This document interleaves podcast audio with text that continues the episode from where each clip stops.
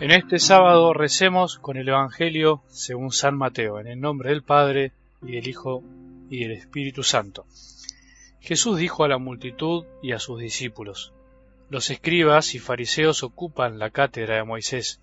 Ustedes hagan y cumplan todo lo que ellos les digan, pero no se guíen por sus obras, porque no hacen lo que dicen.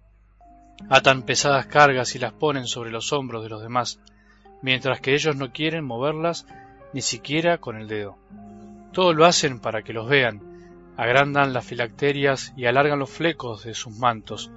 Les gusta ocupar los primeros puestos en los banquetes y los primeros asientos en las sinagogas, ser saludados en las plazas y oírse llamar mi maestro por la gente. En cuanto a ustedes, no se hagan llamar maestro porque no tienen más que un maestro y todos ustedes son hermanos. A nadie en el mundo llamen padre, porque no tienen sino uno, el Padre Celestial. No se dejen llamar tampoco doctores, porque sólo tienen un doctor, que es el Mesías.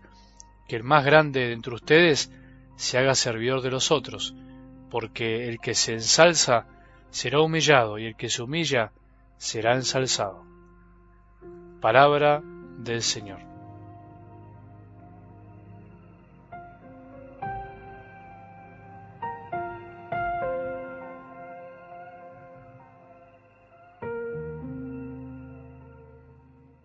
No es fácil ser constantes en la vida. A veces se nos caen los brazos, a veces no tenemos fuerzas para levantarlos, a veces nos entusiasmamos y después de golpe viene un ventarrón y se lleva todo aquello que habíamos anidado en el corazón, como una fuerza que nos supera.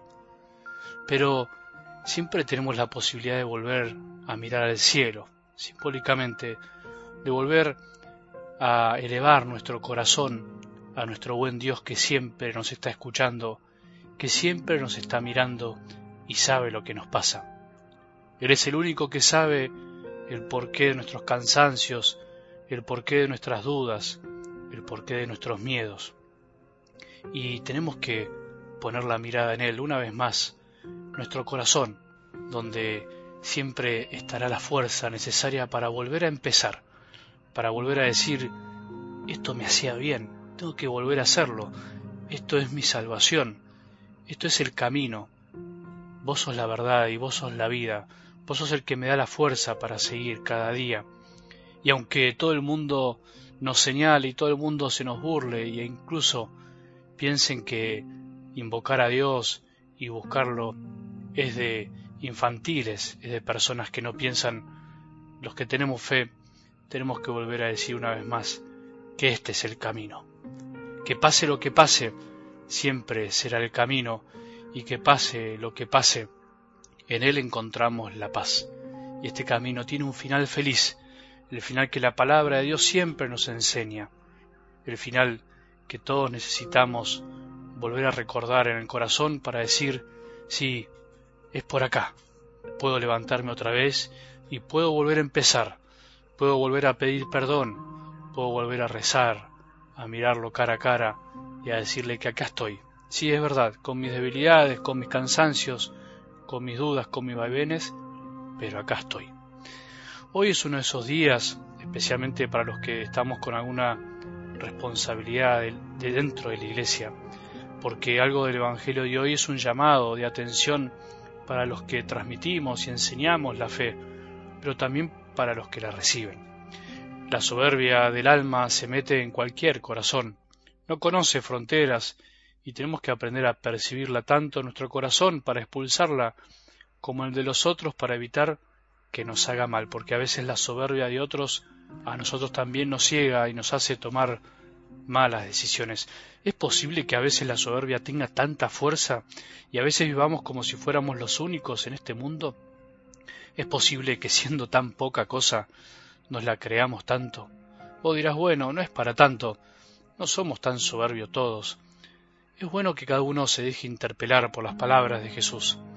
La soberbia en realidad toma mil colores y tonos distintos según la responsabilidad, según la personalidad y la experiencia de vida de cada uno. Y justamente el peor mal de la soberbia es que a veces no se ve, es imperceptible. Solo una luz de afuera puede ayudarnos a iluminar nuestro corazón y a hacernos dar cuenta lo centrado en nosotros mismos que estamos y cuánto nos enferma eso. No solo puede ser soberbio el engreído, el que se lleva todo por delante, el altanero, sino también puede ser soberbio el apocado y silencioso, el que parece humilde desde afuera. La soberbia no es una cuestión externa principalmente, sino del corazón. Dije que la soberbia toma mil colores, ahora en el Evangelio de hoy las palabras de Jesús son lapidarias, especialmente con los que tenían una función en el pueblo de Israel y sin miedo tenemos que trasladarlas al pueblo de la iglesia de Dios, especialmente a los ministros, a los que deben servir a otros, a los que entregaron su vida para servir a los demás. Cuando la soberbia ataca a los ministros de la iglesia, obispos, sacerdotes, diáconos, consagrados y consagradas, ataca la cabeza y si la cabeza es soberbia, el cuerpo también se va enfermando de este virus que a veces es imperceptible. También pasa en cualquier grupo humano, en cualquier comunidad, hasta en una empresa. Sé que suena muy duro, pero la verdad que hay que decirlo, no hay que tenerle miedo, especialmente nosotros los sacerdotes, de decir las cosas como son y de incluso evaluarnos a nosotros mismos, pero siempre con amor. Cuando la soberbia se entremezcla con un cargo, con una posición eclesial, con una cuestión de poder, se puede transformar en una bomba de tiempo. Que el más grande entre ustedes se haga servidor de los otros, porque el que se ensalza será humillado, y el que se humilla será ensalzado. Estas palabras de Jesús, todos los sacerdotes deberíamos grabarlas en el corazón, vivirlas y no escaparles, y los laicos deberían repetirlas y decirlas con caridad a quien vean que pone cargas en los demás que ni ellos mismos pueden llevar.